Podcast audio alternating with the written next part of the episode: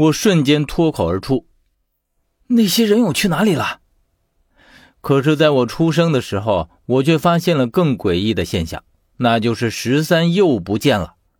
虽然我早已经注意到十三的不对劲，可是他是什么时候不见的，我却丝毫也没有感觉到。而且小峰竟然也丝毫没有察觉到。我记得发现这具干涸的尸体的时候，十三还站在我们身边，依旧是一声不吭，就好像突然之间变成了哑巴一样。小峰听到我的惊呼，也是环顾四周，然后才说道：“又是这样神不知鬼不觉的消失不见了。”实际上，之前十三的突然消失，我就有些不妥的感觉。为什么他的消失我丝毫都没有察觉到？而且他是什么时候和那具爬行的尸体完成了互换的呢？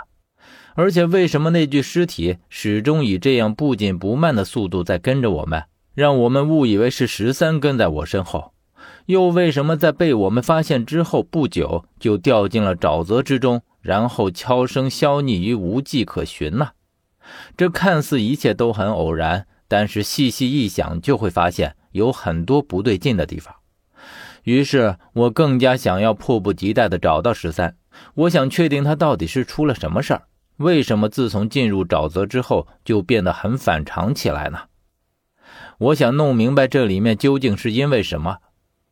就在这时候，小峰拉了拉我的衣袖，同时往石柱后面一指。我起初并没有看见什么。可是，直到仔细盯着看了很久，才发现石柱后面竟然有一个人影，与十三十分的相像，应该就是他了。可是我没有出声，本来我想喊他的，只是小峰朝我做了一个噤声的手势，然后他指了指十三的脚，示意我看。我往地上看过去，只见十三的脚是垫着的，完全是靠着脚尖站在地上，这种姿势看上去就像是一个吊死鬼一样。而他自己却浑然不觉。我于是闪电般的转头看着小峰，小峰的脸色异常凝重，怪不得十三看起来如此古怪，竟然是因为这样的缘故。我于是向他走近了一些，而十三却丝毫没有反应。我只看见他就站在石柱后面，将自己的身影隐藏在黑暗之中。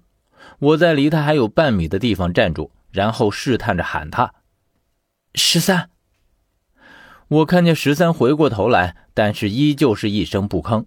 而且我看见了他的脸，我发现他的脸色异常苍白，苍白到了不可思议的程度，乍一看就像是一个死人一样。而他对于自己脚尖着地的状态，竟然丝毫也不知。我接着看到他往石柱里面走了两步，依旧是垫着脚尖，只是自己浑然不觉罢了。我虽然心里已经知道发生了什么事儿。但是却也有些不敢相信，小峰似乎是看出了我的疑惑，然后递给我一面镜子，告诉我说：“你将身子背对着他，然后将镜子朝着他，就会看到他发生了什么事儿了。”我于是转过身子，将镜子对着十三，顿时镜子里面出现了一副骇人的场景。只见我们在沼泽里撞见的那只鬼，此时就粘在十三的背后。他的脚垫在十三的脚下，而双手则拉着十三的手，正左右着十三的一举一动。一路上，怪不得十三显得如此奇怪，我们竟然没有注意到他已经被鬼上了身了。而也就是在我看见这幅情景的时候，我看到附在十三身上的这个鬼突然转过了头来，只是他的头发依旧披在脸上，看不出模样。我只看见他的一双眼睛透过头发，正在死死地看着我。我看到之后，顿时被吓了一跳，赶忙移开了镜子。不知怎么的，我竟然在那双眼睛里面看到了熟悉的气息。我本来以为这个鬼的出现只是一个小插曲，却没想到，竟然直接上了十三的身啊！而小峰则说：“这件事儿只怕没有那么简单。”从他一直跟着我们，我就觉得很奇怪。你注意到他的眼睛没有？有没有觉得很熟悉？我看着小峰，你也注意到了。他突然出现在沼泽之中，应该就是冲着十三而来的。而且我如果没有猜错的话，十三折回身也应该与他有关系。大概十三也注意到了那种熟悉感。你有什么办法让他离开十三的身体吗？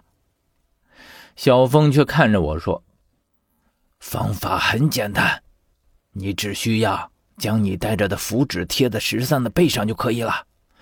这个符纸很霸道，那个鬼是经不住的。刚刚在船上用了一张，我于是又拿出一张，然后朝着十三走过来，想要趁他不注意的时候贴在他的后背上。可是，在我走到他身边的时候，我却看到十三突然转过身子。”然后看着我，指着前面，用很生硬的声音说：“何源，你看。”